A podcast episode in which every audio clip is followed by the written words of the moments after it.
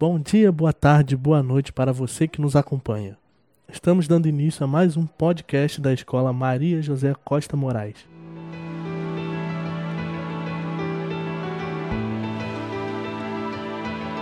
Escola Maria José Costa Moraes.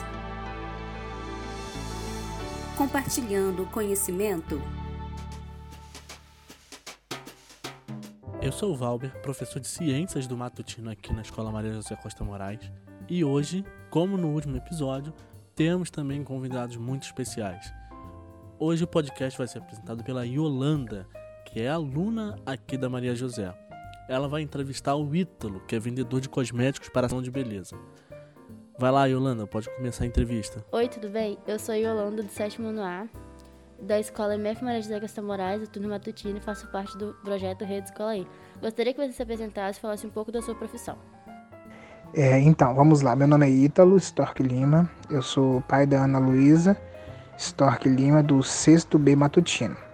E o meu trabalho é basicamente venda de cosméticos para salão de beleza. Né? Nós temos uma marca de cosméticos profissional para salão de beleza e o meu trabalho ele consiste basicamente em produzir, ou seja, mandar produzir, né? E tá vendendo esses cosméticos posteriormente para os salões de beleza de porta em porta. Você gosta de exercer a sua profissão? Qual a parte mais difícil dela? Então, eu gosto muito, muito, muito mesmo de exercer a minha profissão, né? já trabalho nisso há mais de 10 anos, então é, tem que gostar, não tem jeito. Sobre a questão da parte mais difícil do trabalho, é tá vendendo o produto para o cliente final. Né? Nós fabricamos, mandamos, mandamos fazer o produto e aí a gente precisa, depois que recebe o produto, tá levando até o consumidor final, que no caso, no meu caso é o cabeleireiro. Então, a parte mais difícil é você visitar os salões, você apresentar um produto novo ou até mesmo às vezes um produto que não é novo, mas um produto que a cliente ainda não conhece, você apresentar o produto para ela e mostrar para ela que o produto é bom, que o produto é de qualidade, que ela vai gostar. Então eu acho que acredito que essa é a parte mais difícil. Como as pessoas veem a sua profissão? É, o processo da produção dos produtos ele é, é simples, mas ele é um pouco complicado. Por quê? Porque na minha área, ou no meu caso específico, eu fabrico o produto em fábricas diferentes, não fabrico tudo no mesmo lugar. Eu tenho uma fábrica que eu faço que é em Vila Velha, eu tenho uma outra fábrica que eu faço produto que fica em Cariacica e eu tenho uma outra fábrica que fica em São Paulo. Né? Nessas fábricas que ficam aqui, é, em Vila Velha, Cariacica, em Vila Velha e Cariacica, que é mais perto, é mais fácil porque eu posso ir na fábrica, né? E a fábrica em São Paulo é um pouco mais complicado, porque é tudo pelo telefone, é tudo pelo WhatsApp. Então o processo de fabricação, ele basicamente, ele é assim, eu tenho a ideia do produto que eu quero, né? Eu tenho em mente aquilo que eu quero fabricar, eu passo para o vendedor, né, que está me atendendo da fábrica, ele vai me passar todas as características, todos os preços, quantidades, qualidade, todas as informações que eu preciso saber para estar tá fabricando.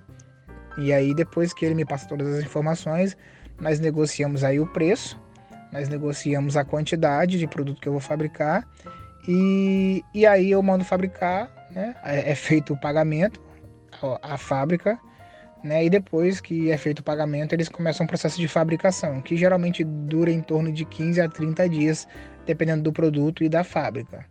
Qual você acha que é a importância da sua profissão no dia a dia das pessoas? Eu me baseio, quando eu vou apresentar um produto para o cliente, eu me baseio geralmente na necessidade do cliente. Eu procuro sempre perguntar para o cliente é, qual a área que ela mais atua ou qual a área de atuação. No meu caso, né, como eu trabalho com salões de beleza, eu procuro saber se o cabeleireiro ele trabalha com cabelo crespo, cabelo cacheado, se ele trabalha com relaxamento, se ele trabalha com selagem. Então eu tento é, descobrir, né, aprender o que, que o cliente mais faz no salão para eu indicar o produto ideal para ela. Geralmente é isso que acontece. Então é isso, pessoal. O nosso podcast termina por aqui. Eu quero agradecer muitíssimo a Yolanda e ao Ítalo pela participação e quero pedir aos nossos ouvintes que fiquem aí no aguardo, na expectativa do próximo episódio do podcast da Maria José Costa Moraes.